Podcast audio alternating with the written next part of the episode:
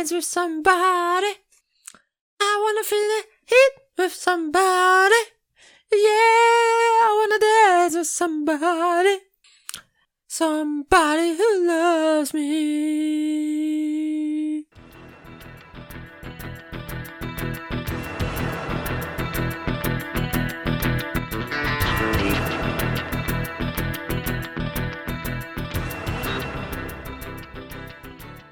Der Cold Opener verrät es. Folge 90 Song happen zu Whitney Houston, I Wanna Dance With Somebody.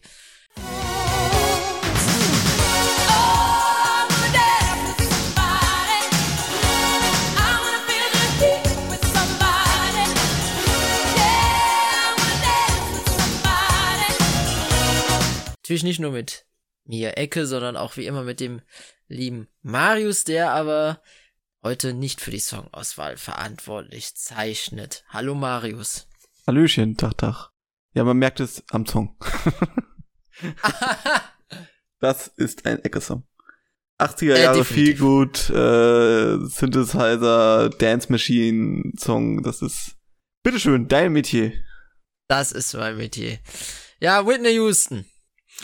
Wir können ja auch erstmal über Whitney Houston sprechen, bevor wir den Song reden, Wenn's weil Whitney Houston jetzt, jetzt kommt er mir hier wieder so. Äh, ich weiß schon, jetzt kommt er in dieser Folge hier an mit Whitney Houston ist überbewertet oder sowas. Na, ihre Stimme auf jeden Fall nicht. Also da kann man nichts gegen sagen. Ja. Sie ist eine der besten Stimmen, die jemals existiert haben in der Popwelt. Äh, da kann man nicht gegen argumentieren, einfach weil die Bandbreite an, an Höhen unfassbar ist. Ähm, aber es geht mir ähnlich mit ein paar Menschen im Showbusiness. Ähm, aus irgendwelchen Gründen ist mir Whitney Houston unsympathisch gewesen. Okay. Äh, irgendwie, ich weiß nicht. Irgendwie, das war immer so, die war zu perfekt irgendwie. Weißt du? Sie sieht gut aus, sie kann fantastisch singen, sie konnte Schauspielern, ja, auch. Äh, dann hatte sie natürlich. Ja, laut der goldenen Himbeere nicht. Ja, okay. Die hat sie nämlich gewonnen. Bodyguard? Voll, vollkommen zu Unrecht. Ja, ja, vollkommen zu Unrecht, wie ich anmerken möchte, ja. Ja, hat sie für Bodyguard gewonnen es ist, sie hatte natürlich ein schwieriges Leben, natürlich, klar. Äh, dazu würdest du bestimmt gleich noch irgendwas sagen. Äh, angefangen aber hier natürlich als 80er Jahre Pop-Ikone. Und da mag ich irgendwie, sie war mir nicht rebellisch genug, also so im Nachhinein. Finde ich eher so Cindy Lauper zum Beispiel besser oder so. Äh, irgendwie, also für mich würde, wenn du mich jetzt nach einer Frau fragst, die eine 80er Jahre Partyhymne schreibt, dann wäre ich bei Girls Just Wanna Have Fun statt äh, I Want Dance With Somebody. Ich sag's mal so. Den kann ich ja, ich sag mal so, ich kann ja Girls Just Wanna Have Fun nicht leiden. Ja, du magst ja auch Paula Abdul nicht. Das ist halt, ja! was du an, an, an 80er Jahren Pop-Songs magst und was nicht, ist komplett random. Nein, das ist, das ist alles systematisch. Das ist vollkommen logisch. Nein, Weil, äh, Girls Just Wanna Have Fun ist einfach nervig. Der überspielt, find, meinst du vielleicht, aber sonst. Ja, ich finde die Stimme von Cindy Lauper auch nervig. Vor allem ja, in, diese, also in diesem Song. Ja, die ist quietscherig und Paula Abdul ist ja so ein bisschen auch, auch nicht perfekt. Und äh, ja. das unterscheidet sie zu, zu Whitney Houston, die natürlich perfekte Stimme hat. Und das mag ich halt nicht so. Wenn es wirklich so, der, der, der trifft ja jede Ton, dann muss der im Nachhinein muss der wahrscheinlich gar nichts mehr machen. Da hat Nö. der Produzent hat auf seinen Synthesizer irgendwas eingespielt, ein Beat und fertig war der Song. Äh, aber ja. Ist zu perfekt. Ja. Da, da, da kratzt ja überhaupt nichts, außer in ihrem Leben. Da ist natürlich äh, sehr viel Bewegendes passiert, aber so. Äh, ja, und deswegen war sie auch nicht diese rebellische Ikone, weil sie hat ja immer eingetrichtert bekommen, dass sie glatt sein muss, dass sie für jedermann nah sein muss und äh, äh, äh, es gibt ja dieses mehr oder weniger bestätigte Gerücht, dass sie über Jahre, äh, lange Jahre auch eine lesbische Liebesbeziehung mit ihrer Assistentin geführt hat, was aber bloß nicht ans Licht kommen durfte, weil äh, ein, ein afroamerikanischer Popstar, der, äh, der, der, der homosexuell ist oder homosexuelle Neigung hat, das geht ja natürlich gar nicht. Erst recht nicht, wenn es eine Frau ist und ja. Too much für die 90er äh, Homos oder Ende 80er. 80er. Schwul, äh, homosexuell durften nur die britischen Synth-Pop-Bands sein. die, da, da, da, das ging nur, aber ja.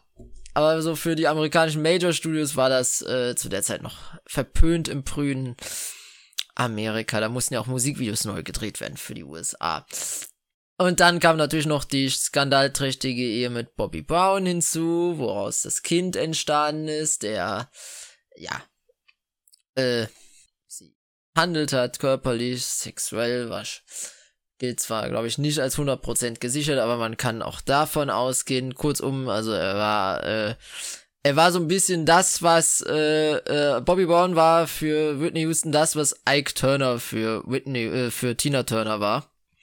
Nur hat äh, Whitney Houston es danach, als sie sich endlich von ihm äh, scheiden lassen konnte, nie geschafft, irgendwie äh, nochmal auf diese Pfade zurückzukehren, dass sie ein großes Comeback macht. Natürlich, sie hatte Ende der 90er nochmal mit, äh, mit My Love is Your Love und so äh, noch ein paar Hits.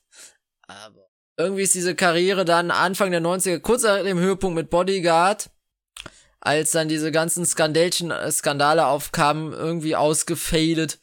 Und dann in dem Moment, wo du das Gefühl hattest, Ende der 2000er, oh, vielleicht kommt doch nochmal das Comeback, ähm, war dann kurz darauf äh, der tragische Tod 2012. Äh, wo sie, wo dann äh, festgestellt wurde, sie ist äh, ertrunken, aber äh, äh, unter Einfluss von Kokain und einer chronischen Herzkrankheit.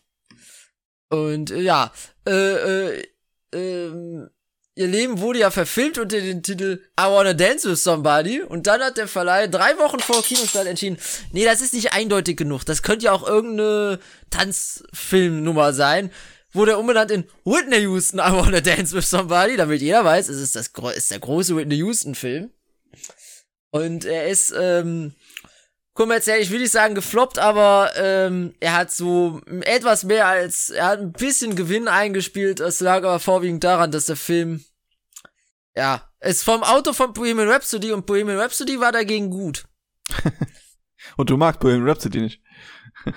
das muss man dazu sagen. Ich mag Bohemian Rhapsody nicht, aber vielleicht so Whitney Houston, aber der Dance with Somebody, fand ich Bohemian Rhapsody gut, weil, ähm, Whitney Houston, aber Dance with Somebody ist ein drei, zweieinhalb Stunden langer abgefilmter Wikipedia-Beitrag, wo äh, random dann Musikvideos reingeschnitten worden sind. Ich mochte aber die Szene in dem Film, wo äh, wo sie dann das Angebot bekommt, äh, Schauspielerin zu werden und Bodyguard zu drehen und sie konsequent erstmal ablehnt, das Drehbuch schon wegschmeißen will und ihr Produzent, ihr Manager dann sagt, Kevin Costner spielt die Hauptrolle und sie sagt, äh, gib, ich spiele das sofort.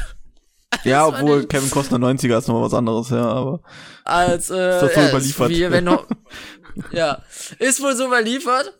Es gibt ja auch die Anekdote, dass Kevin Costner dafür verantwortlich ist, dass Whitney Houston I Will Always Love You gesungen hat, weil äh, dem, so dem Film fehlte noch die große, ne? oh genau, fehlte noch die große äh, Liebesballade und ähm, man war aber sich nicht sicher, ob man eine neue schreiben soll und dann hat äh, Costner vorgeschlagen, dass I Will Always Love You ganz gut passen würde in den Film und man, man könnte das ja auch verbinden, weil, ich weiß nicht, hast du Bodyguard mal gesehen? Teilen vielleicht mal im Fernsehen. Ich habe den letztes Jahr nochmal gesehen. Ähm, äh, das, äh, in dem Film ist das ja auch ungemünzt. Also äh, sie nähern sich an und tanzen gemeinsam zu der Originalversion von I Will Always Love You.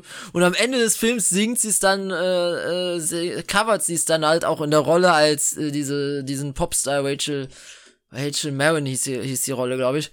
Und äh, dass man dann den Song als äh, das große Love Theme nimmt und das ist ja irgendwie ihr ihr größter Song sozusagen in jo. der kollektiven Wahrnehmung neben I Wanna Dance with Somebody. Ähm, und was ich bei I Wanna Dance with Somebody so interessant finde, ist, dass, ähm, dass man so Mitte der 80er, ähm, dass man da dann auch gesagt hat, okay, wir machen mit ihr halt nicht nur mit dieser Stimme, die sich halt perfekt für Balladen ein, äh, äh, äh, eignet. Wir machen halt nicht nur Balladen. Das hat ja schon mit dem ersten Album angefangen, wahrscheinlich, weil ja eine junge Sängerin kannst du eigentlich schwer davon überzeugen, dass sie nur Balladen macht, außer es ist Celine Dion. Aber dass dann die Abtempo-Nummer nach vorn gehoben worden sind und aber der Dance with Somebody war ja die Leadsingle des zweiten Albums namens, äh, wie ist denn das Album? Äh, bin ich gerade nicht. Doch, äh, doch Whitney, aus dem Album Whitney, so.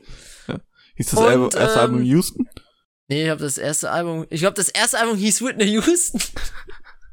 das zweite Album hieß Whitney, ja, irgendwie sowas. Es ist total oh, absurd. Richtig kreativ gewesen. Ja, Ja, und dann beim dritten hieß es, das dritte ist dann I'm Your Baby Tonight. Das war Ja, das Das ist ein dritte. normales Albumtitel, ja, aber ja, okay. Ja, also, ich hätte nämlich auch gedacht, dass sie das Album einfach I Wanna Dance with Somebody genannt haben. Ja, vielleicht Ähm, ist das erste Album ja gefloppt und deswegen das zweite Album konnte es dann wieder quasi genauso heißen, weil sie einfach Nee, mal einen Start gemacht haben. Nee, das erste Album, ich sage dir doch jetzt, ich hab's doch offen liegen hier. Das erste Album war in den USA Nummer 1, 176 Wochen in den Charts und hat äh, Gold und vierfach Platin bekommen Ja, okay. und wurde weltweit 22 Millionen Mal verkauft. Das zweite Album wurde 20 Millionen Mal verkauft. Also Oh. man kann nicht davon sprechen, dass äh, das erste Album ein Flop gewesen ist. Was Eher im war denn Ich glaub, ersten das Album drauf? Da muss auch ein Hit drauf gewesen sein dann. Äh, ja, How Will I Know und Saving All My How Love. Will I Know gibt's ja noch, ja. For You. Genau. Ja, Der ja schon sehr ähnlich ist. Also, I Wanna Dance with Somebody ist ja so ein bisschen die ähm, Weiterentwicklung von How Well I Know, der ja noch ein bisschen weniger, der zwar auch sehr poppig ist, aber ein bisschen weniger in diese Tanzrichtung geht. Und interessant ist bei I Wanna Dance with Somebody ja, dass der Song ursprünglich als eine komplett andere Nummer geschrieben worden ist. Und als weißt du als was? Als Aaron Beam Nummer. Nein, es sollte ursprünglich eine Country-Nummer werden.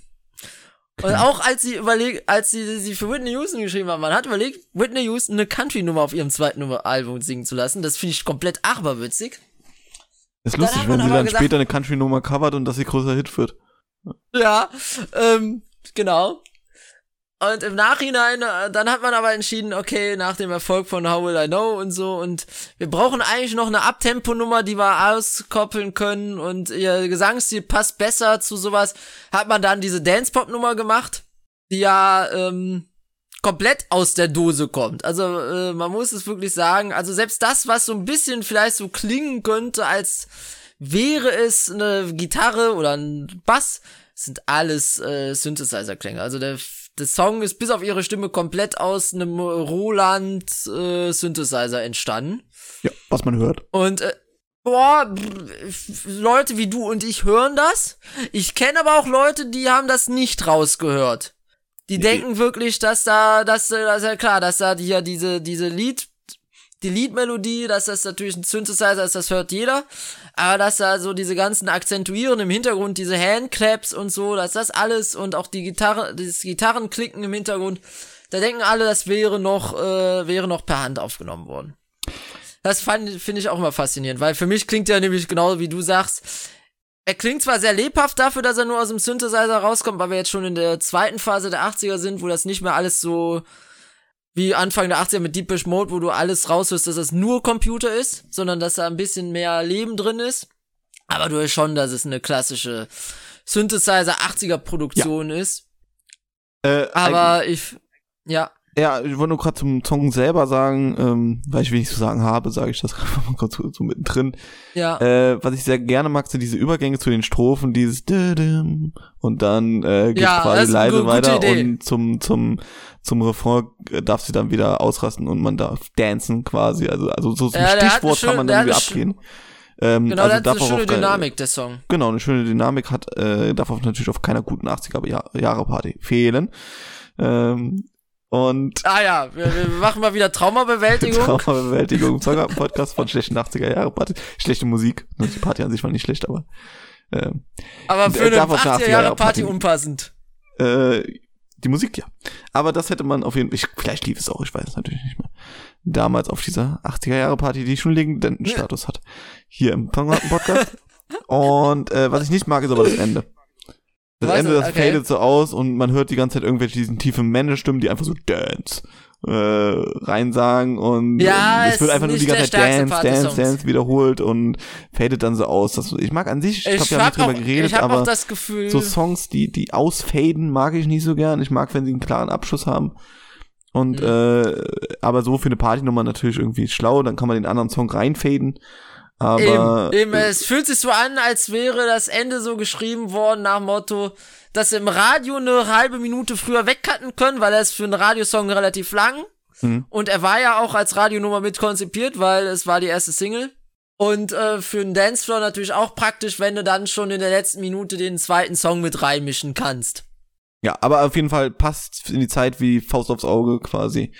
Äh, junge Frauen singen, singen Dance, Power Dance Songs. Äh, wahrscheinlich war nix beliebter in den 80, Ende der 80er, äh, so rein retroperspektiv. Ähm, waren das auf jeden Fall große Hits von vielen Damen. Ähm, Also es war zumindest das Obli das typische, was äh, junge Damen gesungen haben. ja. Und er bringt auf Ähm, jeden es gab Fall. nicht so dieses klare Ding, was so, äh, was so Erfolg, was so komplett die Charts dominiert hat, wie in den 90ern. Da gab's ja so zwei, drei Sachen immer in Phasen, die die Charts komplett dominiert haben.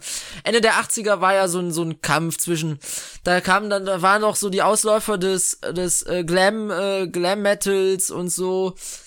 Aber dann auch schon hier ganzen Roses kamen gerade auf, die da so ein bisschen drum gekämpft hat. Wir hatten vor ein paar Wochen U2, die da ganz groß waren es war so ein bisschen, es war eine sehr diverse Chartlandschaft. aber gute Laune Popmusik geht natürlich immer. Ich wollte gerade sagen, also da hast du, also da hast du ja immer äh, Abnehmer für. Genau. Ja, und genauso würde ich es auch betiteln, ist ein gute Laune Popsong, den ich mir auf einer Party sehr gut geben kann, ähm, wo ich nicht zum Bier holen gehen würde in der Zeit, aber auf meine Playlist packe ich es jetzt auch nicht. Schade. Ich war am überlegen, ich Hast- war am überlegen, aber du, äh, dafür ist jetzt Cindy, Cindy Lauper, äh, Girl Just Wanna Have Fun drauf. hast du einen Whitney Houston Song in deiner nee, Playlist? wenn, dann würde ich auch den nehmen. Das ist, ich finde, das ist ihr bester Song, tatsächlich. Always, Always Loving You kann ich nicht hören. Der ist mir viel zu Ja. säuselig und viel zu, äh, also es ist eine tolle Powerballade und wenn du Herzschmerz hast, ist Ja. wahrscheinlich genau der richtige Song dafür. Aber, ja, aber eben, er ist 99% der zu Zeit mono. denkst du dir, oh nee, also das ist wirklich ein bisschen zu, zu, Drüber. zu trächtig. Äh, ja. Aber Ich mag noch, ich mag noch Step by Step sehr gerne. bin auch in ihrer, also wahrscheinlich kenne ich mehr Songs, wie ich jetzt irgendwie auf den ersten Blick weiß. Ja, aber ähm, das ist schon ihr, ihr, ja, ihr Trademark-Song quasi neben Will Always Loving You. glaube ich auch immer noch einer der beliebtesten Casting-Shows, Shows, äh, Songs, wo Leute dran verzweifeln, weil sie einfach nicht so gut singen können. Nee, der muss schon, also der ist, allein die Höhen zu treffen, ist wahrscheinlich für 99% der Bevölkerung nicht möglich. Ja. Nee, Okay, ich. hast du noch was? Sonst würde ich Nö, überleiten zum Ende der Folge. Danke, Ecke, mach für das. diesen Song. Wir hören uns beim nächsten Mal wieder. Mal gucken, ob das auch so harmonisch verstanden geht. Äh, in die große Biografie einer der lustigsten Bands aller Zeiten. Äh, wir reden über Comedy-Musik und das ist ein ganz spezielles Thema, denke ich mal. Beim nächsten Mal beim Ja. Song hatten. Dankeschön. Ciao, ciao. Grüß Gott.